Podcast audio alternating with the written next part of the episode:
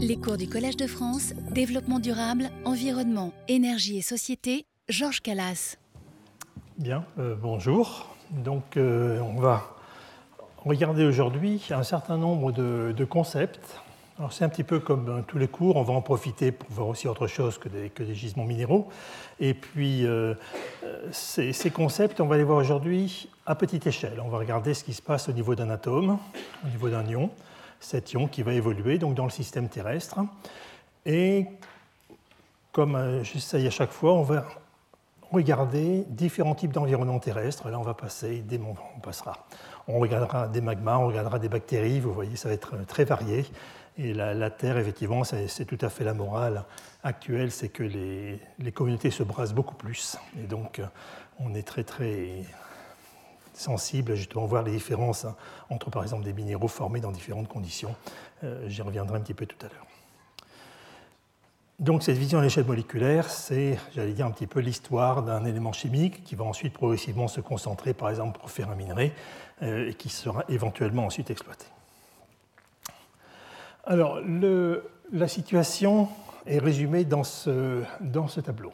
Dans ce tableau, on voit reporter donc l'abondance géochimique des éléments. Attention, c'est une échelle logarithmique. Hein. Donc une échelle logarithmique, ça veut dire que l'on saute d'un ordre de grandeur à chaque petit trait. Donc c'est trois ordres de grandeur entre ces différents chiffres.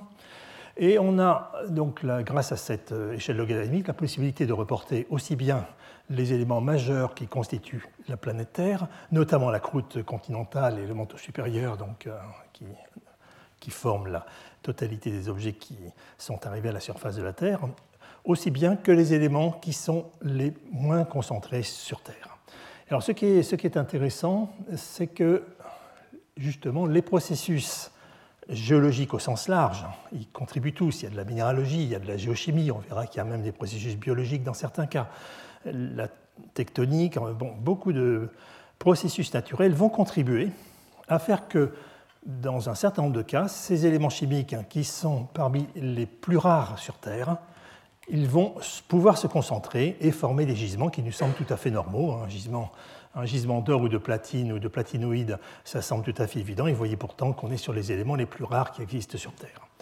Donc, une, une des questions, c'est pourquoi, dans certains cas, il semble, entre guillemets, simple de fabriquer ou de voir se faire un gisement, qui pourraient être exploités, et pourquoi dans d'autres cas, des éléments chimiques qui sont plus importants, plus abondants, euh, pourquoi ils n'y contribuent pas? Alors on ne va pas voir la réponse aujourd'hui, mais aujourd'hui on va voir un certain nombre de, scénarios, hein, ce n'est pas continu, les connaissances sont encore très très disjointes, euh, pour essayer donc de poser un certain nombre de questions qui sont souvent, qui partent souvent de questions de bon sens, et puis on verra qu'avec justement les, notamment les outils actuels dont on dispose, on a la possibilité d'aller beaucoup plus loin que ce que l'on faisait il y a encore 20 ou 30 ans.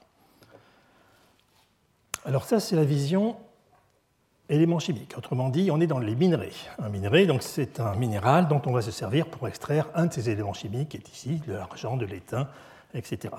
Il y avait l'autre volet, on en parlera peu aujourd'hui, on en parlera un peu plus la semaine prochaine, c'est le volet minéraux. Je vous avais dit qu'il y avait deux types de ressources minérales que que je mettais surtout en avant, c'est-à-dire les minéraux dont on extrayait les éléments chimiques et les minéraux qui vont être utilisés tels quels. Je vous avais raconté notamment la saga euh, du kaolin pour, coucher, euh, pour faire par exemple du couchage sur le papier ou pour faire des matériaux de charge. Donc les minéraux c'est un petit peu la même question. C'est pourquoi est-ce qu'on se pose des questions, euh, pourquoi est-ce qu'on se, soucie plutôt euh, des ressources en minéraux, puisqu'il y a certains minéraux qui sont extrêmement abondants. Vous voyez par exemple les argiles qui sont ici, eh bien, ce sont des constituants vraiment très très abondants sur Terre. Et ce ne sont pas ces minéraux qui sont utilisés justement. C'est qu'on demande pour les utiliser comme minéraux industriels, on va demander des processus qui vont, des processus naturels qui vont nous les, entre guillemets, nous les purifier, nous les adapter à un usage précis et faire qu'effectivement euh, l'argile, le, la calcite, le calcaire au sens large, on dira, les feldspaths vont pouvoir être exploités pour avoir des usages bien précis. Donc, parmi tous ces minéraux, et vous voyez par exemple ici donc la moitié de ces minéraux est constituée de feldspaths, ces feldspaths ont beaucoup d'utilisations variées, dans la plupart des cas on ne pourra pas utiliser ces feldspaths pour des usages un petit peu nobles, et donc on essaiera pour quelques-uns, évidemment, hein, il n'y a pas du tout de systématique, on essaiera de comprendre pourquoi, dans certains cas, on arrive justement à avoir un gisement de matériaux minéraux, de minéraux industriels qui vont pouvoir être exploités. Alors, on va commencer, on commence doucement. On va commencer d'abord par voir les minéraux qui se forment. Les minéraux qui se forment dans leur milieu. Comme je vous l'ai dit tout à l'heure, ces milieux sont très variés. Je suis minéralogiste, donc je m'intéresse aux minéraux. Ces minéraux peuvent se former parfois dans des contextes qui sont extrêmement différents. Et on en, je vous en présenterai un exemple très bref sur la magnétite, hein, l'oxyde de fer Fe3O4 nos minéraux peuvent effectivement hériter d'un passé qui est complexe. Donc les, milieux de formation, ça va nous faire aller dans le monde magmatique. Le magmatisme, vous le connaissez au travers des volcans. Il y a le magmatisme qui est caché, c'est-à-dire le magmatisme en profondeur qui met en place les granites et les autres roches euh, plutoniques. On a les milieux, on a les fluides, plus ou moins chauds, ils peuvent être pratiquement froids, ils peuvent être dans des conditions hypercritiques, donc euh, jusqu'à des températures qui peuvent atteindre 1000 degrés ce sont ces fluides hydrothermaux qui vont jouer un rôle majeur dans un très très grand nombre de, gisements. On a ce qui se passe à la surface de la Terre. Et progressivement, on a effectivement euh, de plus en plus, on est de plus en plus intéressé pour regarder justement ces gisements qu'on appelle supergènes, c'est-à-dire qui se sont formés dans la pellicule, dans les premiers mètres, dans les premières dizaines de mètres qui sont à l'extérieur de la Terre. Et ça, c'est lié aussi au fait que l'on va traiter les minerais de façon très différentes. Progressivement, ça va arriver. On a des procédés de traitement de minerais qui sont très différents de ce qu'on avait autrefois. Et donc la semaine prochaine, notamment, euh, vous aurez donc le directeur de l'hydrométallurgie euh, donc à la Société de nickel qui viendra vous expliquer justement en quoi ça révolutionne et en quoi ça rend justement, ça révolutionne le, milieu, ça révolutionne l'utilisation de la ressource et ça la rend plus durable. Donc c'est ce contexte de durabilité qui, était important dans le cadre de cette chaire. Et puis, dans certains cas, eh ce sont les bactéries, ce sont les algues qui vont synthétiser ces minéraux. Et ça aussi, effectivement, c'est des, choses qui semblaient autrefois des observations qui, faisaient sourire. On pensait que c'était très anecdotique. En fait, pas du tout. On verra tout à l'heure que, notamment, les, plus grands gisements du monde euh, en, fer sont justement ont hérité, euh, ont hérité de cette activité biologique qui nous pose effectivement beaucoup de problèmes. Alors, en quoi, euh, donc, sur, ce, cours, qu'est-ce que l'on va voir? On va voir justement ces milieux de formation. Et ces milieux de formation, on va les voir avec des outils. Alors, on ne verra pas du tout les outils, rassurez-vous, on ne verra pas les détails, je dirais entre guillemets techniques, on verra les conséquences. Et on verra les conséquences pour dire, attention, c'est plus du tout comme avant. Euh, il y a 10, ans, 20 ans, euh, s'il y avait eu cette lecture ici au Collège de France, on aurait, des, on aurait vu des choses bien manichéennes. Il y a des cristaux, il y a des solutions aqueuses, par exemple, dans lesquelles poussent ces cristaux, comme quand vous faites par exemple pousser du, NaCl, euh, du, chlorure de sodium dans, dans de l'eau. Maintenant, on a des outils qui nous permettent de voir, d'approcher l'interface entre le cristal et la solution, de voir que la solution à l'interface n'est pas du tout la même que la, solution qui est un peu plus éloignée. On voit des choses beaucoup plus graduelles, on voit des nanocristaux, euh, et donc on a une idée beaucoup moins stricte hein, d'une séparation entre ça c'est le cristal, ça c'est le milieu de formation. On a tous les intermédiaires, et ça c'est extrêmement intéressant. Et on va voir que c'est très souvent lié justement au fait qu'on n'avait pas les bons outils, et que ce qui nous semble être le désordre, Quoi de plus désordonné qu'un silicate fondu, par exemple, qui va donner un verre? On dit ben, c'est amorphe, donc n'importe quel élément se trouve n'importe où. En fait, ce n'est pas vrai du tout. C'était vrai parce qu'on n'avait pas les bonnes méthodes pour les regarder. On chausse les bonnes lunettes et on voit justement que le matériau se structure, s'auto-organise à l'échelle très locale. C'est vrai, c'est modeste. Mais pour l'élément chimique, il est très myope. L'élément chimique, lui, il voit les premiers voisins, il voit un peu les seconds voisins et puis après, il est pratiquement plus sensible. Donc, on va justement essayer d'intégrer ces visions nouvelles donc, pour essayer de comprendre comment les minéraux vont se former. Alors, les minéraux, on a dans la tête les minerais, évidemment, donc les minéraux qui vont avoir un intérêt, intérêt économique. Alors, ces, milieux de formation, ils sont donc, comme je l'ai dit, très, très variés. Donc, ça, mis donc un, volcan, j'ai mis un fumeur noir, donc euh, c'est ce qu'on observe au ride océanique justement, ces fluides hydrothermaux qui sortent à haute température euh, directement sur le plancher océanique. Et si on dit qu'ils sont noirs, c'est justement ils ont, euh, relâchent dans l'environnement océanique des microparticules de sulfure. Qui absorbent totalement la lumière, sont des semi-conducteurs à, petit gap, et donc ils ont cette couleur noire hein, parce qu'ils sont très divisés. Voici le milieu supergène avec une mine justement euh, qui exploite ces ressources donc, euh, qui sont à la surface. Et puis ça c'est pour se souvenir, ce sont des biomagnétites, des magnétosomes, et donc se souvenir qu'effectivement les bactéries, les algues vont être de puissants acteurs dans la formation d'un certain nombre de minéraux qui sont parfois extrêmement importants. Et justement, c'est par exemple la magnétite. La magnétite, euh, vous avez ici deux types de magnétite. Une magnétite formée ben, dans ces magnétosomes, dans ces chaînes de, euh, dans, ces chaînes de petits aimants, en fait. Hein. Ce sont des monocristaux, monodomaines magnétiques avec des propriétés physiques exceptionnelles, une orientation stricte. Et donc c'est biosynthétisé entièrement, ça rentre dans l'activité dans euh, biologique de, de la bactérie. Et à côté, donc là on est à température ambiante, hein, la bactérie, hein, ça ne cuit pas dans une casserole. Euh, et, ici, eh bien, on a une magnétite magmatique, donc euh, dans les grands gisements d'Afrique du Sud, du Bushveld. Donc c'est le même minéral, officiellement il s'appelle magnétite, il a la même formule à peu près, Fe3O4, et pourtant on a 1300 degrés de différence entre les deux. Donc c'est ce qu'on appelle un minéral ubiquit, c'est qu'on va pouvoir le trouver dans beaucoup d'environnements, et ça c'est effectivement très intéressant pour le minéralogiste. On va quand même essayer de trouver des clés, des preuves euh, qui pourraient nous, guider pour comprendre, euh, pour savoir comment il s'est formé. Donc je vous parlais tout à l'heure effectivement du chlorure de sodium, ben, le, voilà. Alors là c'est un, peu plus, chic, on l'a fait pousser en, apesanteur, hein, c'est un cliché de la NASA, mais c'est tout à fait, ce sont les trémies de, de, chlorure de sodium que vous voyez ici. Et bon, ben, on dit ben, c'est pas très compliqué, ici ça c'est un cristal, et puis ça c'est la solution. Donc euh, euh, les deux sont très très contrastés. Alors en fait, progressivement, on se rend compte que c'est faux, comme je l'ai dit tout à l'heure en introduction. Et c'est un diagramme qui est un petit peu compliqué, qui vient juste de, sortir. Hein. il est sorti il y a, 15 jours dans, une revue américaine.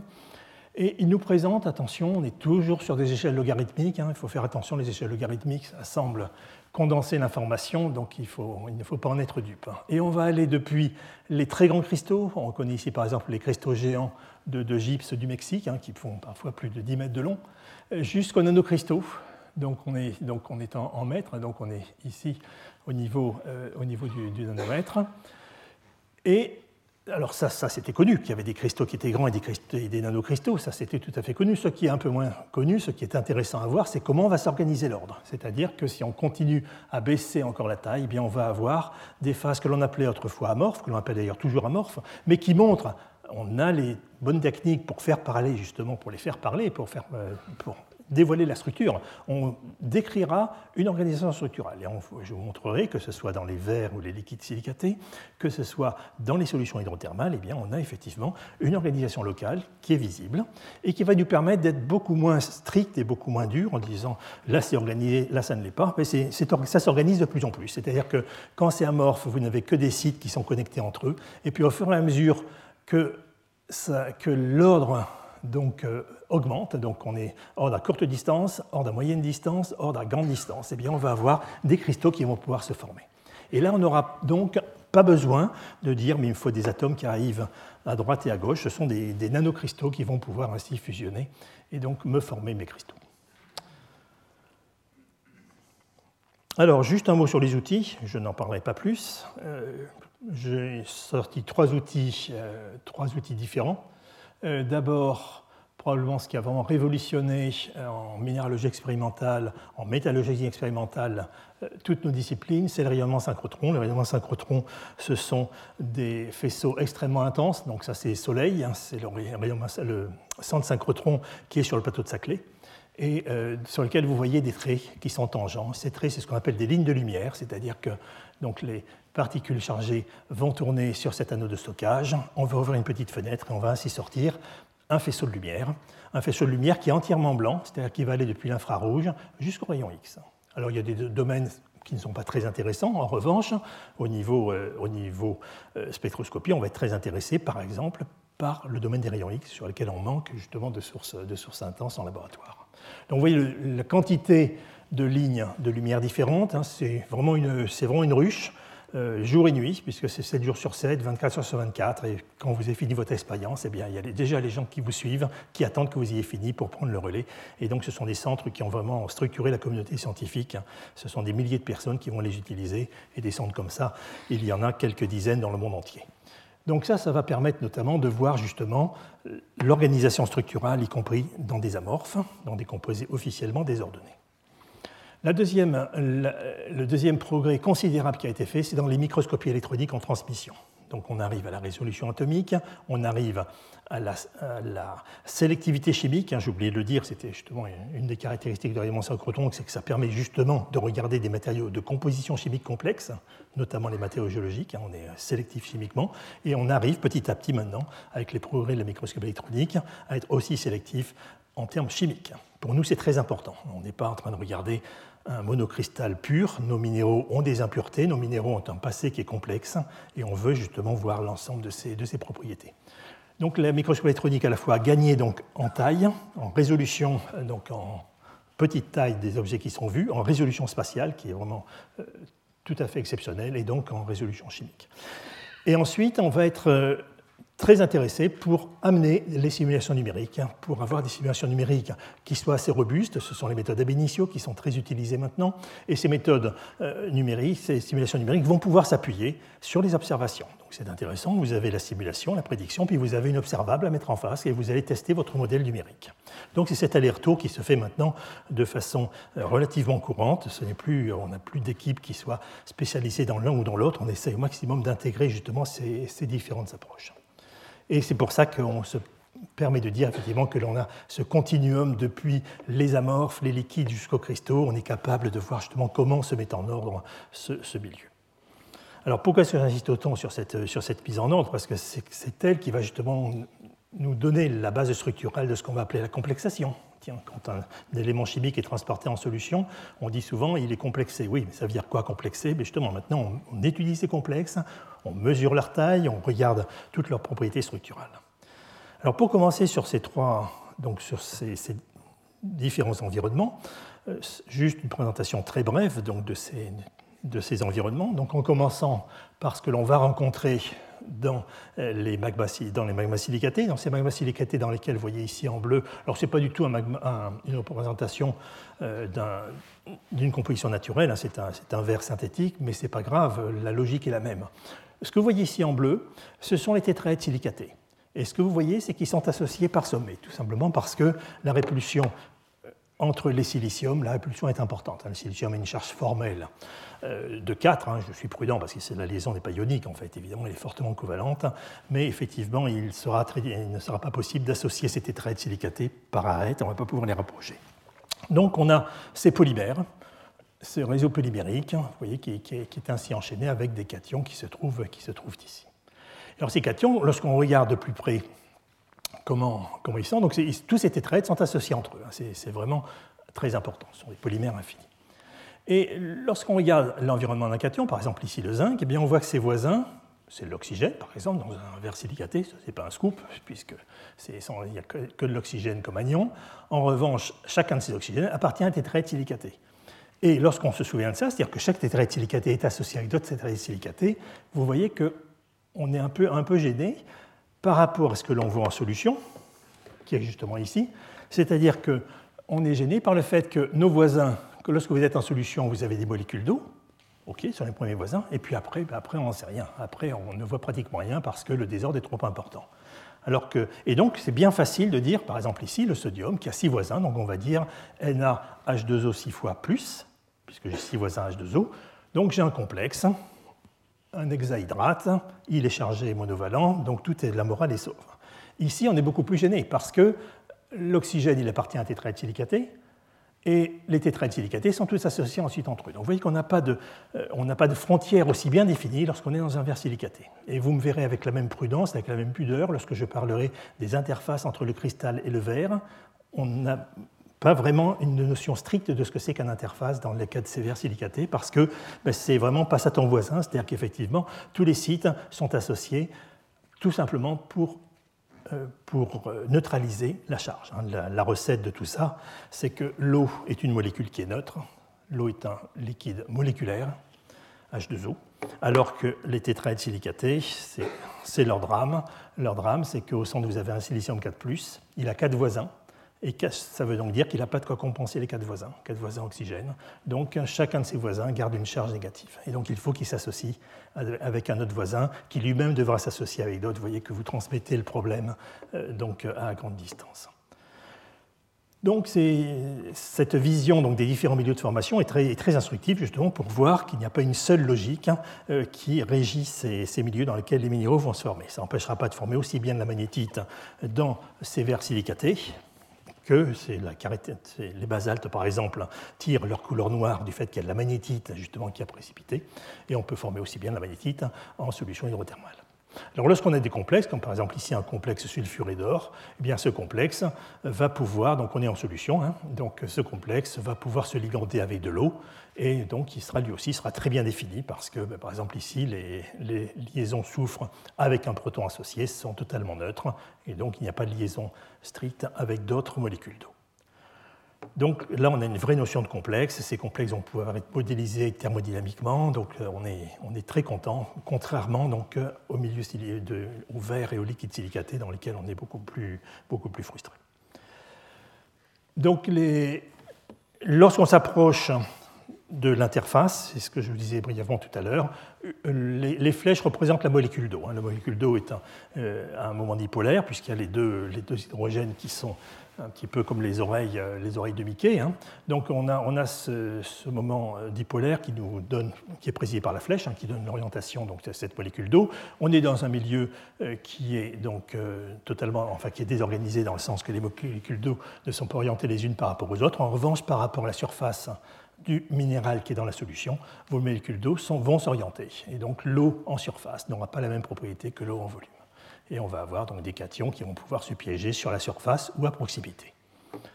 Donc ça, ce sont les données dont on dispose pour, bien comprendre comment un minéral va pousser, pour modéliser notamment la croissance cristalline.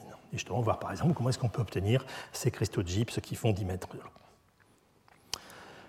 Alors, s'il est positif, je l'aime beaucoup parce que c'est un petit peu la morale. Si on, devait résumer, si on devait résumer le, problème que l'on a pour former un gisement, il se trouve ici. Ce sont les, les TP de chimie classiques de lycée, où vous avez donc euh, vous avez donc votre solution de chlorure de barium, par exemple, vous mettez un petit peu de sulfate et immédiatement, vous voyez donc ce trouble blanc, ce sont des petits cristaux micrométriques, hein, puisqu'ils diffusent la lumière, hein, c'est donc une taille de quelques microns, qui sont le sulfate de barium, qui est peu soluble, il n'est pas totalement insoluble, enfin il est quand même beaucoup moins soluble.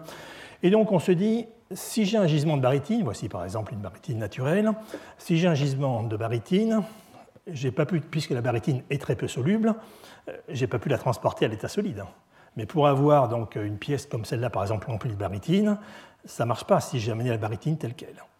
La seule façon de remplir cette pièce de barytine, ça sera d'amener, par exemple dans ce cas-là, de, refaire cette expérience, et on amener par une porte le euh, chlorure de barium et par une autre porte un sulfate alcalin, par exemple. Et dans ce cas-là, effectivement, on va précipiter en masse, donc euh, si on a eu la chance d'avoir des fluides qui sont conduits par deux directions différentes. Donc ça, c'est une possibilité de former, euh, de former des, gisements. C'est ce que j'ai indiqué dans milieux séparés qui réagissent, en fait. Hein. Les participants à la fête arrivent par des portes différentes, et donc le gisement se forme.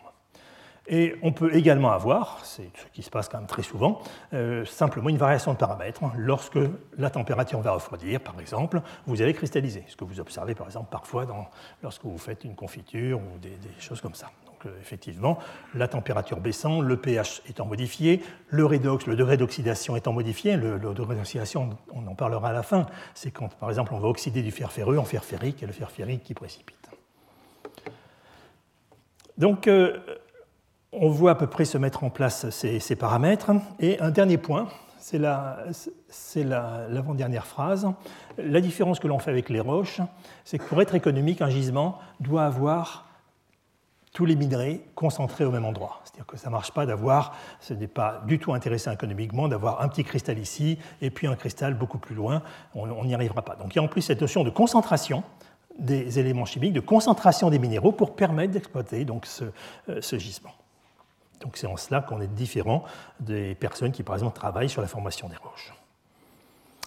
Alors, les grandes, ce que j'ai intitulé les grandes régularités, ce sont les propriétés qui vont être transparentes par rapport à ces milieux. Donc là, on va aller un petit peu plus vite. Ce sont des choses qui sont assez, qui sont connues. On les enseigne en général euh, dans le second degré. C'est le fait que, par exemple, la taille des ions varie énormément selon la position dans la classification périodique. Et lorsqu'on parle d'alcalin, d'alcalinotéreux, c'est extrêmement trompeur. Et pour nous, en sciences de la Terre, c'est même très trompeur. Il n'y a aucun rapport entre le comportement du lithium, par exemple, et le comportement du rubidium ou du césium. Donc ce sont des, alcalins, mais n'ont pas du tout la même taille. Vous voyez que c'est euh, pratiquement un facteur 3 de taille entre les deux, entre 0,6 et 1,7. La deuxième observation, qui pour, nous, alors, qui pour nous va être très importante, euh, c'est le fait que les anions, donc ces ions qui sont chargés négativement, ont des tailles qui sont discrètement séparées. Lorsqu'on va avoir un oxygène comme voisin, il sera impossible de le remplacer par du soufre. Le soufre est nettement plus gros, 0,4 0,45 angstrom, c'est vraiment considérable comme différence de taille. Ce sera pareil pour le chlore. On verra la conséquence immédiate, c'est que justement c'est avec ça, avec cette propriété, qu'on va pouvoir complexer puis décomplexer donc, les éléments chimiques. Alors ça nous donne effectivement, en fonction de cette taille, eh bien, les éléments chimiques vont occuper des sites différents. Donc je vous montre ici par exemple le zircon, le silicate de zirconium. Le zircon est le plus vieux minéral donc, qui existe sur Terre, c'est un minéral extrêmement résistant. Et, euh, donc il nous permet justement de connaître le comportement de la Terre primitive. Ce zircon, il a donc une structure qui est relativement, une composition chimique plutôt qui est relativement simple, ZrSiO4, mais les deux, les deux cations zirconium et silicium n'occupent pas les mêmes sites. Le zirconium se trouve dans des sites de coordination 8, donc il a 8 voisins parce qu'il est gros. Et euh, le silicium, qui est deux fois plus petit, on n'aime pas trop parler de, rayons ioniques, puisque le silicium, comme je vous disais, a une liaison fortement covalente avec l'oxygène, mais le silicium est beaucoup plus petit, et lui, il ne pourra tenir que dans des sites plus petits, donc avec quatre voisins. Donc ça, ça nous fait la structure des minéraux. C'est ça le moteur de la structure des minéraux, c'est tout ce dont on aura besoin. Un deuxième paramètre qui va beaucoup nous servir, c'est la covalence des liaisons. C'est donc l'affinité chimique entre les éléments. Cette covalence dans, entre les, covalences et liaisons, cette affinité entre les éléments, on la voit en regardant l'échelle d'électronégativité, en disant, ben tiens, là c'est l'oxygène, et voici le soufre. Et vous voyez une différence énorme dans l'électronégativité de ces deux éléments chimiques. Ce qui fait que certains, euh, certains éléments, comme par exemple les éléments de transition, vont avoir des liaisons covalentes préférentielles avec le soufre, par exemple le nickel, le cuivre, euh, beaucoup, beaucoup plus qu'avec l'oxygène. Et c'est ce moteur-là qui va nous amener justement le déplacement des éléments lorsqu'ils auront le choix de se trouver dans un, environnement chloruré, dans un environnement sulfuré. Eh bien, on va pouvoir ainsi les extraire de leur milieu. Je poursuis toujours la même idée. C'est j'ai mes, mes moutons qui sont dispersés dans la nature, je veux rassembler le troupeau au même endroit. Et donc, voici les moteurs justement qui petit à petit, par affinité successive, vont permettre à ces éléments chimiques de se, de se regrouper. Et on va distinguer, donc, euh, on a distingué depuis longtemps euh, les éléments chimiques d'après leur comportement. Donc ça, c'est au niveau de la géochimie. Donc on appelle lithophiles des éléments chimiques, euh, comme par exemple les, alcalins ou alcalinotéreux, parce qu'ils vont être associés préférentiellement voire, quasi, voire exclusivement avec de l'oxygène. Donc on les trouve dans les silicates, par exemple, dans la nature. Et on va les séparer des, des calcophiles et des sidérophiles, dans lesquels sidérophiles, on va avoir des possibilités d'avoir des alliages, ça nous concernera peu dans le cours d'aujourd'hui, et surtout, c'est les calcophiles qui vont nous intéresser parce qu'ils auront une affinité très forte pour le soufre. Donc vous voyez, ces affinités, on a, évidemment c'est très rapide, hein, ces, affinités chimiques vont nous permettre de regrouper les éléments selon, euh, selon ces caractéristiques. Et enfin, je termine donc ces, généralités sur un point qui concerne le comportement des éléments en très faible concentration, qu'on appelle les éléments, les éléments traces ou les éléments mineurs dans les minéraux. On en reparlera la semaine prochaine lorsqu'on regardera d'un peu plus près ce qui fait un minéral, ce qui fait une pierre précieuse, ce qui fait la valeur justement d'une pierre précieuse. Euh, c'est des points qui sont, qui sont importants justement pour bien utiliser la ressource. Et la morale que l'on a là aussi grâce au progrès technologique, aux outils dont on dispose maintenant et dont on ne disposait pas il y a encore 20 ou 30 ans, euh, couplant de la simulation numérique qui, euh, qui utilise les résultats de l'observation directe, eh bien, ce que l'on se rend compte, c'est que lorsque vous mettez une impureté dans un cristal, eh bien, l'impureté, c'est vraiment comme euh, l'irréductible village gaulois, elle ne bougera pas. Donc, un ion qui a une taille, il ne bougera pas. Même si vous le mettez dans un petit site, il va distordre le réseau autour de lui, ce qui fait que le réseau, il ne va pas se laisser distordre beaucoup. Il va se laisser, euh, vous allez avoir à peu près 15% de, tolérance, 10 hein, à 15% de tolérance, au-delà de quoi, vous ne pourrez plus entrer cette impureté dans le cristal. Donc ça, ce sont des points qui sont, importants. Pourquoi? Parce que le premier point, comme je l'ai dit tout à l'heure, c'est que l'on a une grande différence de taille entre les anions. Donc on va avoir séparé des minéraux qui seront sulfurés et des minéraux qui seront des oxydes. On ne va pas avoir des oxysulfures dans la nature, il y en a vraiment très peu, ils ne, comptent pas. Donc ça, c'est extrêmement important. Et le deuxième point, c'est que les sulfures ne se mélangeant pas aux oxydes, lorsqu'on est dans le magma, eh ces sulfures, ils vont très vite devenir, se séparer, faire ce qu'on appelle un phénomène d'immiscibilité. Et donc, ils vont, se séparer et ils emmènent avec eux, c'est là où on se dit attention, on a vu le tableau précédent, eh bien, ils vont, ils vont emmener avec eux tous les éléments euh, qui sont chalcophiles, c'est-à-dire qui aiment le soufre, et un certain nombre de sidérophiles qui ne détestent pas le soufre. Et donc, ça va nous donner justement une deuxième occasion de concentrer ces éléments chimiques. Et alors, le dernier point, euh, qui est pour nous extrêmement important pour, expliquer les, gisements, c'est qu'on a beaucoup de minéraux que l'on ne trouve pas dans les roches normales. Beaucoup de minéraux, quand on voit des éléments exotiques euh, comme le tungstène, comme l'étain, euh, comme, euh, comme le niobium ou le tantal, tous ces minéraux un peu qui, qui ne sont pas fréquents du tout, ils vont avoir des tailles et des charges électrostatiques qui ne les permettront pas de rentrer dans les minéraux normaux. Et on va donc avoir des minéraux qui leur seront propres. Et voilà une autre logique qui va nous permettre de les concentrer, c'est que justement ces minéraux qui leur sont spécifiques, eh bien justement ce sera plus simple pour nous de les exploiter. Si vous avez une impureté qui reste à l'état de, faible concentration dans un minéral silicaté, ce sera très difficile d'aller l'extraire. Donc voilà, donc un ensemble d'observations basées sur, des, sur des, faits chimiques qui sont relativement simples, euh, appuyées sur des observations qui sont récentes et qui nous permettent donc de, voir donc ces, grandes, ces grandes règles euh, qui nous permettent de deviner un petit peu comment vont se comporter les éléments chimiques.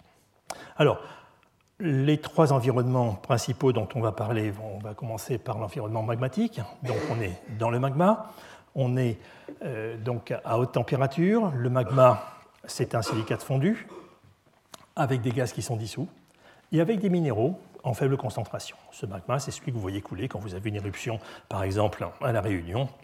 Vous voyez donc ces, ces, coulées de lave qui sont absolument spectaculaires, et on le voit d'autant mieux que justement le magma étant à haute température, on va pouvoir bien le visualiser. Alors, une des questions importantes que l'on se pose au niveau du magmatisme, c'est comment les éléments vont se partager dans ce milieu entre les cristaux et le silicate fondu de départ. On démarre donc avec un magma qui donc contient beaucoup d'éléments chimiques différents. Et lorsqu'on cherche des gisements, on cherche des gisements qui sont concentrés plutôt dans un élément chimique précis. C'est de l'or, de l'argent, du nickel, du cuivre, du platine, et on n'est pas intéressé pour voir tout Mendeleïev. Donc le partage des éléments chimiques va être une première étape qui, là aussi, au stade magmatique, hein, va nous permettre justement de commencer à rassembler, rassembler les, moutons. On va les rassembler dans certaines phases minérales qui vont préférentiellement les incorporer. Alors, comme dans tous les milieux de formation, la conséquence de cette longue introduction que j'ai faite au début de ce cours, c'est que les milieux de formation étant structurés, on ne va pas dire, de toute façon, l'élément chimique, il n'a pas le choix, il sort du chaos et il va enfin dans un milieu ordonné qui est le cristal. C'est totalement faux. Je vous ai dit qu'il y avait un ordre à courte distance, que ce soit en solution aqueuse ou dans les liquides silicatés. Et donc, le partage des éléments chimiques entre les deux, eh bien, il va se faire en regardant quels sont les sites de départ, quels sont les sites à l'arrivée. Alors, on ne va pas du tout regarder ça dans le détail, mais on aura ça quand même dans la tête comme justement moteur qui permet justement d'accepter ou de rejeter l'élément chimique dans le minéral qui est en train de se former. Le deuxième, la deuxième propriété importante, c'est donc ce dont on a parlé tout à l'heure, cette séparation de phase, notamment au niveau des sulfures. On a des gisements de classe mondiale, euh, notamment en nickel et cuivre. Euh, une bonne partie de ces gisements de classe mondiale sont justement des gisements d'origine aquatique. Ces minéraux vont cristalliser. Parfois, ils ont le bon goût d'être directement les minerais qui vont cristalliser. Donc, on regardera justement cet exemple-là, dans le cas de la chromite, hein, qui est le minerai de chrome. Et puis enfin, on regardera donc, euh, ces roches exotiques qui se forment enfin lorsque le granit termine de se refroidir, en fin de cristallisation du granit, et dans les bons cas, c'est là où on va justement trouver les métaux rares, les métaux critiques, dont je parlerai dans le cours justement sur la criticité. Euh, donc ces minéraux qui ont stressé les médias il y a, quelques années et qui rendent quand même euh, un petit peu soucieux. Bon, le tantal, on l'utilise en permanence dans la vie de tous les jours. Hein. C'est utilisé pour des condensateurs de très, qui ont d'excellentes propriétés technologiques. Et donc, on ne peut pas manquer, par exemple, de tantal. Même si ce nom ne vous dit pas grand-chose, vous l'utilisez en permanence si vous avez un téléphone portable, notamment, ou si vous utilisez un ordinateur. Alors ce partage des éléments chimiques, là aussi, rassurez-vous, je vais pas vous faire un, cours de géochimie, c'est juste pour voir, on est ici pour regarder des phénomènes qui sont remarquables, des phénomènes qui sont exceptionnels. Encore une fois, une échelle logarithmique. On est sur des ordres de grandeur entre. Donc, euh, ce paramètre D, pardon, c'est le rapport de concentration entre ce que vous observez dans le minéral et ce que vous avez dans le milieu de formation.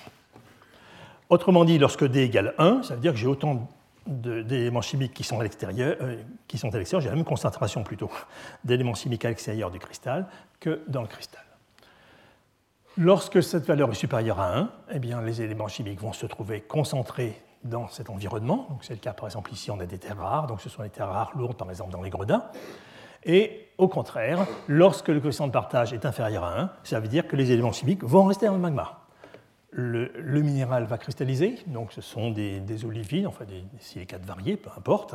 Ces minéraux vont cristalliser, le magma va continuer à évoluer, puisque le magma est liquide, il va, continuer, il va pouvoir voyager, il va pouvoir se séparer de ces, minéraux. Sa composition chimique va changer, ce qu'on appelle la différenciation magmatique, parce qu'on avait un magma à l'entrée qui, comme il a partiellement cristallisé, donne un magma différent à la sortie.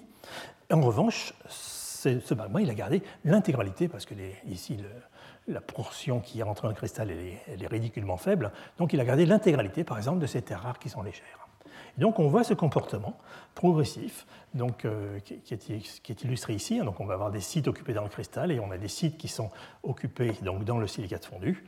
Et donc euh, l'élément chimique va se trouver ainsi trié, entre guillemets, trié chimiquement, lors de la cristallisation de chacun de ces minéraux.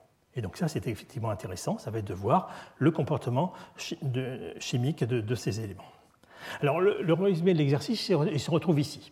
On va comparer deux, roches extrêmes, donc un basalte, qui est donc une roche qui est souvent formée par fusion partielle du, manteau, donc euh, qui, arrive relativement fraîche donc dans notre environnement de surface, et puis une rhyolite. Une rhyolite, c'est l'équivalent volcanique du granit.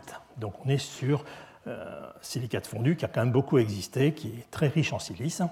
Et ce que l'on va voir ici, ce sont des symboles et l'abondance moyenne de ces éléments chimiques, donc représentés par la symbole nickel, chrome, etc on regarde par exemple le nickel et on voit que le nickel est bien plus concentré dans un basalte où on a plus de, 100 ppm. ppm, c'est les parties par million, 10, 10 6, alors qu'il n'y a pratiquement plus de nickel dans une rhyolite. C'est un exactement pareil pour le chrome. Et donc, par exemple, pour l'or, c'est plus compliqué. C'est-à-dire qu'on a beaucoup d'or, enfin, beaucoup d'or, c'est pas beaucoup d'or, mais on a une concentration moyenne relativement élevée dans un basalte, et on n'observe rien euh, dans les andésites, alors qu'effectivement, on va le retrouver dans, les rhyolites. Donc vous voyez que l'on a des comportements chimiques qui vont être très, très différents selon les roches. Alors quel est l'intérêt de ça? L'intérêt, c'est que justement, si on a une roche qui est concentrée dans un élément chimique, eh bien voilà, mon souci, c'est toujours de rassembler les boutons. Eh bien, elle est en train de me les rassembler et de les amener avec elle, euh, donc pour une suite d'histoire qui sera peut-être, euh, qui terminera peut-être bien. Et donc ça sont des éléments chimiques qui, en général, sont les éléments chimiques qui sont rentrés dans les premiers minéraux, puisque justement après ils manquent, ça veut dire qu'ils ont été soustraits du magma parce qu'on a cristallisé une phase qui les a pris. Le magma continue sa vie puisqu'il est liquide, il peut, peut migrer, et en revanche il lui manque ces éléments chimiques que l'on appelle compatibles parce qu'ils étaient compatibles avec les minéraux qui se sont formés. À l'opposé, les éléments qui sont incompatibles, c'est-à-dire les éléments chimiques qui ne vont pas rentrer dans les réseau cristallin des minéraux courants, des minéraux qui forment les roches, eh bien là, vous voyez, là aussi, c'est spectaculaire. On a des éléments chimiques, alors ils sont beaucoup moins connus, mais justement, dans le cours sur la criticité, on parlera justement beaucoup de ces éléments chimiques qui sont peut-être peu connus, mais ce sont eux qui nous posent des problèmes et qui nous soulèvent des questions en termes d'approvisionnement, par exemple. Donc le lithium, qui est un élément technologique extrêmement important dans beaucoup de domaines, vous voyez qu'il est bien plus concentré dans les rhyolites que dans les basaltes. Et ce, commentaire-là, on peut le faire sur le beryllium, le, fluor, etc. On ne va pas faire la systématique, mais c'est un comportement effectivement général. Ces éléments chimiques se sont trouvés rejetés lors de la cristallisation de pratiquement tous les minéraux. À la fin, il vous reste 1% du volume de départ qui est encore fondu. et c'est ce pourcent qui vient de concentrer justement, qui a ces éléments chimiques qui s'étaient fait jeter lors de la cristallisation des minéraux. Donc c'est extrêmement intéressant, ce sont ces processus naturels qui vont, vous, vous commencez à sentir, on, a des processus de concentration qui sont peut-être pas très importants, mais qui, si on les enchaîne les uns derrière les autres, voilà le gisement qui va se faire. Alors, sur les questions, puisque le, cours était tourné sur l'approche moléculaire, c'est pas simplement constater qu'il y a des gisements. Euh, là, la, question qui est posée au minéralogistes, c'est pourquoi C'est quelle est la logique Pourquoi est-ce qu'on a ces, gisements-là? Alors, une des questions, c'était par exemple les gisements de, sulfure, de sulfure de nickel-cobalt, qui sont donc ces, gisements magmatiques, euh, qui viennent très souvent. Alors c'est intéressant parce que c'est un apport extérieur. Très souvent, c'est une digestion par le magma, donc le magma est chaud, il va passer au travers de terrains parfois sédimentaires, et à ce moment-là, il va pouvoir réagir chimiquement. Donc, il y a un exemple classique qui est celui de Norilsk, hein, dans le nord de la Sibérie. Et Norilsk, c'est effectivement ça, c'est un gypse, donc un sulfate de calcium, qui s'est vu traverser par donc, un magma basaltique. Dans le basalte, vous avez notamment des fers ferreux vous avez la haute température, vous allez réduire le sulfate, en sulfure, et le nickel qui était contenu dans le, dans le basalte va immédiatement partir dans ces sulfures. Et, voilà le gisement. Et vous voyez que les sulfures, ils vont se séparer. Ils vont se séparer du reste du basalte. Dans tous ces gisements-là, on va, ce qui est en rouge, ce sont justement ces gisements, de, ces sulfures de nickel-cobalt. Ce sont les gisements qui se sont formés. Alors pourquoi est-ce qu'on sépare aussi facilement euh, les, les, magmas sulfurés des magmas silicatés? C'était, comme je disais tout à l'heure, une différence de rayon ionique entre soufre et oxygène. Et vous voyez la conséquence, c'est que par exemple, lorsqu'on regarde le, de, de sulfure de silicium, donc, euh, où le silicium, c'est pas ici au 4, la CSI S4, vous voyez le silicium est ici, il a quatre voisins qui sont des soufres, et vous voyez que cette fois-ci, les soufres sont tellement gros qu'ils permettent au tétraèdre d'être associés par un raid. C'est quelque chose qu'on ne connaît absolument pas dans les silicates. Donc c'est absolument incompatible. Il n'est pas possible donc de mélanger ces deux types de magma. Immédiatement, vous allez séparer des gouttelettes, et s'il y a plus de sulfure, vous allez séparer carrément donc des ensembles qui sont volumiquement très importants. La deuxième possibilité de former un gisement, c'est lorsqu'on cristallise. Lorsqu'on cristallise, on va effectivement euh, regarder d'abord quel est le, point de départ. Le point de départ, ben voilà justement typiquement une structure de, liquide silicaté, de verre, silicaté, donc en faisant l'hypothèse que le verre est une image figée du liquide. Et on voit, ce qu'il faut voir, c'est notamment ce qui, ce qui est noir et ce qui est, et ce qui est mauve. La seule chose qui est observée ici, c'est qu'on est capable de déterminer des sites dans le verre silicaté, dans le liquide silicaté, les éléments de transition vont occuper des sites qui sont déterminés. Donc on n'est pas en train de dire c'est comme un gaz rare, euh, l'environnement est totalement aléatoire, c'est faux. On sait très bien euh, les sites qui sont, euh, qui sont occupés. Et alors, lorsqu'on regarde en microscopie électronique à haute résolution, on se rend compte que les structures de ces verres sont souvent hétérogènes. Elles montrent des éléments chimiques qui vont se regrouper. Vous voyez par exemple ici dans la zone blanche, lorsqu'on regarde de près, on voit des franges de diffraction. Ça, nous dit voici un cristallite. Il n'est pas gros, hein, on est au niveau du nanomètre. Mais c'est effectivement un cristal qui a, un cristallite qui a commencé à se former, ce qu'on appelle un nucléus de cristallisation. Donc on a ces, migrations possibles qui vont déjà, au niveau du verre, du liquide, nous amener des éléments chimiques suffisamment proches pour éventuellement cristalliser des phases. Alors parmi ces phases, eh bien, on a par exemple donc, les, les spinels au sens large, par exemple les chromites ou les magnétites, où on a donc des cations euh, qui se trouvent ici dans les deux types de sites, dont on parlera un petit peu plus tard. Et alors ces, chromites, de ces spinels, pardon, c'est par exemple la chromite, FeCr2O4, et ces chromites, eh bien, ils nous donnent ces gisements, les gisements du Bushveld, hein, qui font une des richesses de l'Afrique du Sud, c'est d'avoir des filons de chromites qui sont en fait des lits. C'est le Bushveld est un intrusif, euh, est un intrusif qui est le plus, le plus grand intrusif qu'on connaisse, hein, et euh, au fond duquel se sont tranquillement sédimentés donc ces cristaux de, de spinel. Et vous les voyez sur le terrain, on se croirait dans un environnement sédimentaire, mais pas du tout. C'est un magma qui, a cristallisé. Et alors, ce que l'on a dans ce cas-là, c'est que le, chrome se trouve, c'est un élément de transition, qui se trouve dans le verre en site octaédrique. Ces sites octaédriques s'associent dans le verre par arête, et on a déjà donc cette préfiguration de ce que l'on va avoir dans le spinel à l'arrivée, c'est-à-dire voici les octaèdres associés par arête. Donc on a déjà cette préfiguration liée, alors on n'a pas du tout le temps de rentrer dans les détails, mais c'est lié à la structure électronique donc de, ce, de ce chrome 3 ⁇ Et donc voici une des, observations qu'on peut faire, c'est par exemple un élément chimique comme le vanadium, qui est très spécifique parce que le vanadium ne forme pas de minerai propre. Le vanadium est exploité uniquement dans certaines magnétites. Et ce que l'on voit ici, donc ça c'est le coefficient de partage, toujours pareil, le partage du vanadium entre, entre le cristal et le liquide. Et vous voyez qu'on est, lorsqu'on est en condition, alors oui, je n'ai pas retraduit l'atmosphère qui est ici, ici on est en condition très réductrice et l'oxydation augmente en allant vers la droite. Et ces conditions réductrices nous permettent d'intégrer le vanadium, à ce moment-là sur le degré d'oxydation 3, dans la magnétite. Voici le minerai voici le minerai de vanadium. En revanche, lorsque la même magnétite pousse dans des conditions oxydantes, le vanadium se trouve dans un autre degré d'oxydation, il est plus oxydé, vanadium 4 c'est un degré d'oxydation qui correspond à un complexe qu'on appelle le vanadyle dans le verre, qui va bloquer le vanadium au départ. Sa charge 4 ne le rend pas compatible, et ce vanadium va rester dans le liquide. Donc vous voyez, le même élément chimique va pouvoir soit rester dans le liquide, soit rentrer de façon extrêmement favorable dans le, dans le réseau cristallin. Ça nous fait quoi? Ça nous fait la quasi-totalité du vanadium mondial.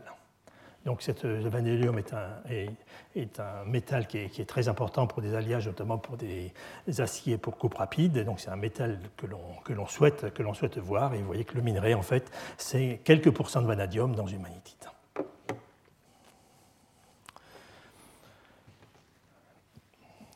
Pardon, excusez-moi. Et puis voilà, on termine l'histoire de la cristallisation avec le granit qui vient de se mettre en place en profondeur. On y reviendra dans un instant, justement dans quelques minutes. Et lorsqu'il se met en place, le granit, un granit, c'est du quartz, un feldspath alcalin et ce qu'on appelle un plagioclase, c'est-à-dire un feldspath qui contient du calcium et, du sodium. Aucun de ces cristaux ne contient de l'eau. Un granit contient de l'eau. Le magma granitique, plutôt, contient de l'eau. Il contient à peu près 10%, 10% d'eau. Cette eau est partie progressivement au fur et à mesure que le granit se mettait en place. À la fin, le magma granitique, juste avant la fin de la cristallisation, contient encore beaucoup d'eau. Il est chaud et donc, on va avoir donc, des, fluides supercritiques qui vont être émis donc, lors de la cristallisation de ce, granit, lorsqu'il termine de se mettre en place. Et dans ces fluides, eh bien, vous allez avoir tous les mal-aimés qui vont venir, c'est-à-dire tous ces éléments chimiques qui n'ont pas pu rentrer dans les structures cristallines du feldspath potassique, des plagioclases, donc des feldspaths calcosodiques, ou du quartz. Le quartz, il ne veut pas grand monde. Hein. Le quartz est en général très pur. Donc euh, on va retrouver des éléments chimiques, euh, encore une fois, qui, sont très, qui semblent très exotiques, mais qui sont d'un très très grand intérêt technologique, euh, donc le lithium, l'étain, le tungstène ou le tantal par exemple. Et on va avoir donc ces pegmatites qui, sont, qui vont venir de la cristallisation de solutions aqueuses qui ont gardé une mémoire du granit, donc on va trouver beaucoup de minéraux comme dans le granit, mais là on a l'avantage que c'est une solution c'est une solution. Et donc l'avantage, c'est que du coup, les cristaux, mais j'y tiens, oui, euh, c'est que les cristaux vont avoir de la place pour se former. Et lorsque vous voyez la, taille de l'homme et que vous voyez la taille des cristaux qui sont cristallisés dans, ces filons pegmatiques, hein, ce filon il a la taille de cette pièce, hein, et vous avez des cristaux qui peuvent faire un mètre, des cristaux qu'on appelle des cristaux géants. C'est absolument spectaculaire. Pourquoi est-ce qu'ils sont aussi grands? Ils sont aussi grands parce que justement ils ont eu la liberté de pousser. Ils ont poussé dans un fluide, ils n'ont pas poussé dans un milieu qui était solide. Donc ils ont pu dégager toute leur face. Alors aujourd'hui, ce qui nous intéresse, c'est effectivement de voir que l'on a des minerais de beryllium, des minerais de lithium, euh, des minerais de bore, dont on va pouvoir euh, extraire les éléments utiles.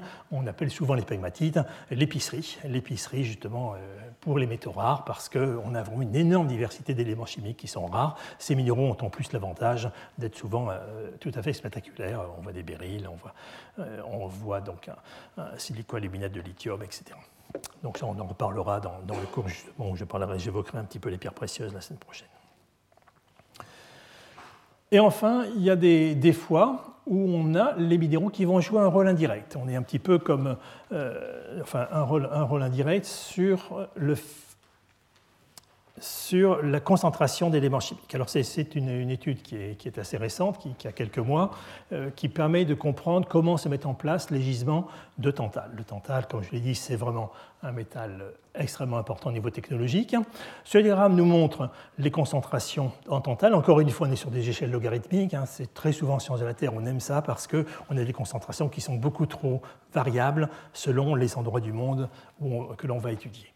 Et donc, on va regarder sur ce diagramme la variation du, rapport tantal-niobium. Le niobium est intéressant, mais c'est le tantal qui nous intéresse, donc on veut être le plus élevé possible ici, et évidemment avec une concentration en tantal la plus élevée. Donc le, Le fait que l'on ait peu de niobium fait qu'on n'aura pas à les séparer entre eux, c'est toujours ça. Et puis le fait qu'on ait une concentration élevée fait que ce sera relativement commode à exploiter. Donc on cherche justement à regarder donc, des, des granites par exemple, ou des pegmatites, de comprendre pourquoi le tantal a ainsi été, euh, ainsi été concentré. Alors, ce, ce que l'on observe, c'est que généralement, lorsqu'un magma euh, granitique se, se, met en place, euh, on va avoir des oxydes de titane notamment, et des oxydes de, de, fer titane, des silicates de titane qui vont cristalliser et qui vont piéger en très petite quantité, c'est vrai, mais ce sont eux qui vont piéger ces éléments chimiques. Pourquoi? Parce que ce sont des éléments chimiques qui sont pentavalents. Ils ont une charge 5, c'est très élevé cette charge est trop différente pour être accommodée par n'importe quel minéral. Donc le titane qui lui est 4, il est plus proche au niveau, euh, au niveau spéciation, donc on va effectivement les incorporer dans, ces minéraux, typiquement théiode. Donc ça nous explique pourquoi ces éléments chimiques restent dilués dans la nature. Sauf, sauf si on a eu la chance de ne pas avoir du titane. Alors comment est-ce qu'on peut ne pas avoir du titane? C'est si on a pu le piéger, on a pu le piéger, euh, si on a le bon goût de faire cristalliser avant que le termine de se refroidir, on va faire cristalliser des micas, par exemple parce qu'il y a une pression d'eau suffisante, une pression de fluor suffisante, et ces micas vont piéger le titane. En absence de titane, eh bien, le niobium, le tantal, se retrouve tout seul. Personne n'en veut, hein, je vous dis encore une fois, ils sont pentavalents. Qu'est-ce qu'ils vont faire? Eh Ils vont former des minéraux qui sont propres. Et ce sera justement l'origine des gisements de tantal et de niobium, euh, donc, euh, en l'absence justement de, ce titane. Donc vous voyez qu'à des fois, on arrive à décortiquer l'histoire avec ses effets, donc, euh, avec effets indirects. Le deuxième type de, le deuxième type de gisement, donc, ce sont les gisements hydrothermaux. Donc on se trouve dans des fluides, on a de l'eau, alors l'eau n'est pas pure, on est dans la nature. L'eau euh, contient des sels qui vont être dissous, donc on aura par exemple des chlorures, et puis on va avoir donc, beaucoup de cations qui vont se trouver aussi euh, transportés euh, par, ces fluides. Alors ces fluides vont nous donner, vont notamment cristalliser des minéraux dans des filons, comme vous voyez par exemple ici.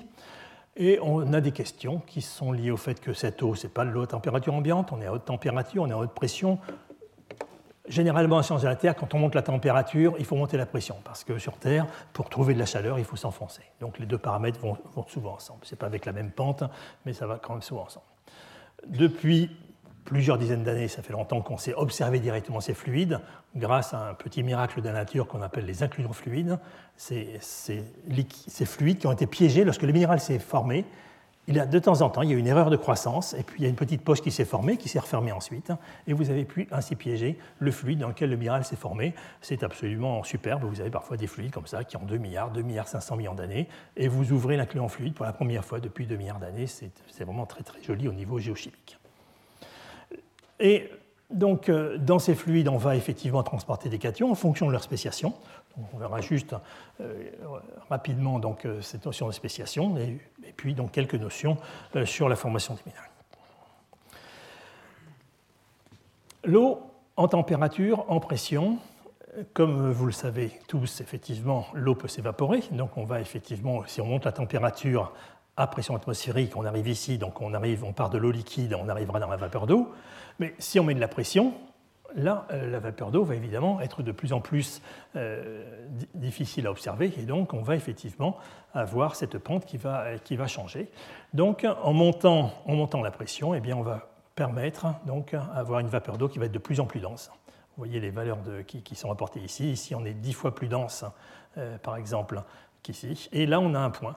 Euh, un point qui se, qui se, trouve euh, donc vers 360 degrés, qui est euh, le, point critique. Le point critique à partir duquel on ne sait plus si l'eau est liquide ou si l'eau est gazeuse. Ça, c'est une notion qu'on a à basse pression. À haute pression, on a ce qu'on appellera un fluide. C'est un terme très pudique pour dire que c'est, selon les philosophies, c'est soit une vapeur très dense, soit un liquide très léger. Mais ce, ce qui est très important à réaliser, c'est qu'on a ainsi ce continuum entre l'eau à densité connue donc en densité de 1 et la vapeur d'eau qui est extrêmement légère. Donc on va ainsi décrire dans les systèmes naturels l'ensemble de ce, de, ce, diagramme qui est un diagramme qui est, qui est complexe. Alors l'eau, d'où est-ce qu'elle vient? Pourquoi est-ce qu'il y a de l'eau? Pourquoi l'eau circule dans la croûte terrestre? Alors cette eau, elle circule dans la croûte terrestre, elle a différentes origines. Et à chaque fois, ces origines sont intéressantes. Ces origines nous permettent de, décrypter des processus géologiques qui ne sont peut-être effectivement pas directement liés à la formation des gisements, mais qui permettent quand même de, les mettre dans un contexte plus large. Un premier type de fluide, ce sont les fluides qui proviennent des magmas. En effet, on va pouvoir euh, dissoudre des quantités d'eau absolument considérables dans, les magmas. Donc vous voyez ici, c'est reporté en pourcent. Donc on peut arriver jusqu'à 20% selon les, pressions que l'on va mettre dans différents types de magmas. 20%, c'est vraiment énorme. Alors pendant longtemps, l'eau a été un constituant chimique qui a été méprisé. Méprisé parce que bah, c'est H2O, donc euh, bon, c'est pas très très important. En fait, l'eau est un constituant chimique. L'eau, H2O, c'est comme Na2O, c'est comme K2O. Il va effectivement jouer le rôle de constituant chimique pour le magma, et ça nous explique donc des courbes totalement surprenantes, comme par exemple ici la courbe de fusion d'un feldspath, qu'on appelle l'albite, un aluminium 4 de sodium. Lorsque l'on monte la pression saturée en eau, au lieu de voir la température qui augmente comme pour tous les solides, lorsqu'on va monter la, pression, la température de fusion va augmenter, eh bien vous voyez que là, en revanche, la température de fusion baisse. Et elle baisse de façon considérable, tout simplement parce que ce n'est pas une pression physique. Hein. C'est que plus vous montez la pression en eau, plus vous rajoutez de l'eau. Et vous êtes en train de modifier donc, la composition chimique de votre, de votre minéral. Elle est de plus en plus simple donc, à fondre. Donc c'est à peu près la courbe de fusion du granit. Plus on a d'eau, plus le granit va fondre facilement. Et réciproquement, moins il y aura d'eau, plus il va. Euh, enfin, moins, euh, moins il sera fondu. Donc lorsque l'on est dans ce liquide qui contient de l'eau et qu'on veut venir à la température ambiante, la température ambiante, elle serait quelque part vers là. Vous voyez, en arrivant à zéro en pression et en arrivant à zéro en température. Vous voyez que vous êtes obligé de traverser cette frontière.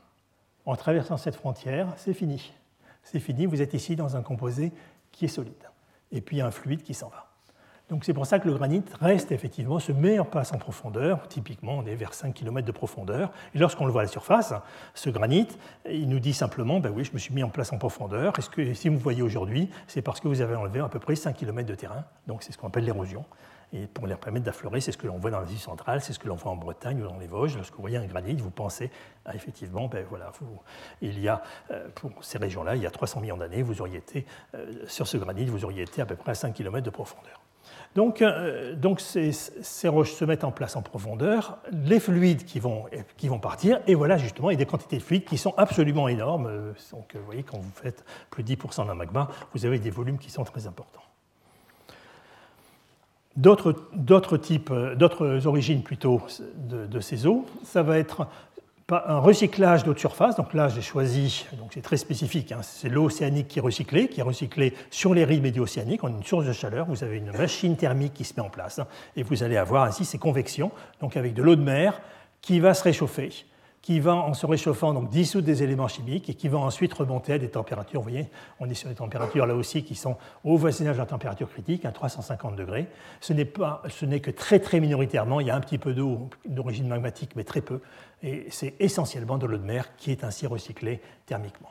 Donc lorsqu'on voit euh, ces eaux qui sont associées à, certains, certains volcanismes, ce n'est pas forcément de l'eau directement magmatique, c'est généralement, comme pour les geysers par exemple, c'est de l'eau de surface qui a été recyclée par la machine thermique qui est dessous. Et enfin, la dernière quantité d'eau, là aussi en quantité considérable qui est relâchée dans les, dans les processus naturels, euh, c'est lorsque vous allez donc, euh, faire évoluer des sédiments, donc on va les compacter. Donc là, vous voyez les volumes d'eau, on est sur 10% à peu près du volume initial, donc les volumes d'eau qui sont relâchés. Lorsqu'on va commencer à avoir la température qui s'élève, l'eau qui était absorbée sur les minéraux, ce n'est pas l'eau de constitution, c'est l'eau par exemple entre les feuillets des argiles qui va partir. Donc on est effectivement euh, donc sur encore, encore 1%. Et puis après on va avoir plein de réactions entre les minéraux qui vont progressivement nous relâcher des fluides. Et donc la croûte, lorsqu'elle va être euh, soumise donc à des sollicitations, comme par exemple la formation d'une chaîne de montagne, eh bien on va avoir de l'eau qui va être dégagée. Et cette eau, effectivement, elle va contribuer à faire migrer les éléments chimiques. Alors cette eau, on la regarde, cette on la regarde, et on la voit par exemple avec ces incluants fluides. Donc ces incluants fluides, on les voit macroscopiques, enfin on ne les voit pas, mais on les devine lorsqu'on voit par exemple un quartz qui est laiteux. S'il est laiteux, il est blanc, vous voyez ainsi, et s'il est blanc, c'est qu'il a plein de petites inclusions fluides. Blanc, c'est un peu comme ce que vous voyez dans, les nuages, hein, donc euh, comme couleur de nuage plutôt. On est sur donc, des inclusions qui font 1 à 2, 3 microns qui diffuse la lumière. C'est pour ça que, c'est laiteux. Et lorsqu'on regarde au microscope, eh bien, ce que l'on voit, c'est le fluide. Euh, donc on voit un liquide avec une bulle de gaz qui va nous renseigner justement sur la température de, formation. Et dans certains cas, on a même parfois des cristaux. Des cristaux, par exemple ici, c'est NCL qui a, qui a, cristallisé, qui nous dit, bah oui, c'est un fluide qui contient beaucoup de sel, puisqu'on on observe du sel lorsqu'on a des concentrations supérieures à 26%. Donc euh, on a effectivement ce qu'on appelle des saumures dans ce cas-là, que l'on observe dans un certain nombre de gisements. Alors on va, donc je vais juste terminer et on terminera donc là et on continuera donc la prochaine fois. Je vais juste terminer pour faire le lien entre ce que j'ai dit il y a un quart d'heure, une demi-heure sur les magmas et les fluides. On a vu, donc je vous, ai parlé de ces, de, ces, fluides qui vont effectivement sortir du silicate fondu pour me former les, les fluides hydrothermaux. Le, départ de ces fluides, ce ne sera pas de l'eau pure qui va partir. Comme ce qu'on a vu tout à l'heure chez les pegmatites, dans lesquels on avait des, métaux qui étaient, qui étaient, concentrés, dans lesquels on avait des minéraux spécifiques qui allaient se former, c'est de l'eau chargée d'éléments chimiques. Et donc on va avoir le même formalisme que ce que l'on a avec les cristaux. On va pouvoir calculer un coefficient de partage, par exemple, entre le fluide et le silicate fondu.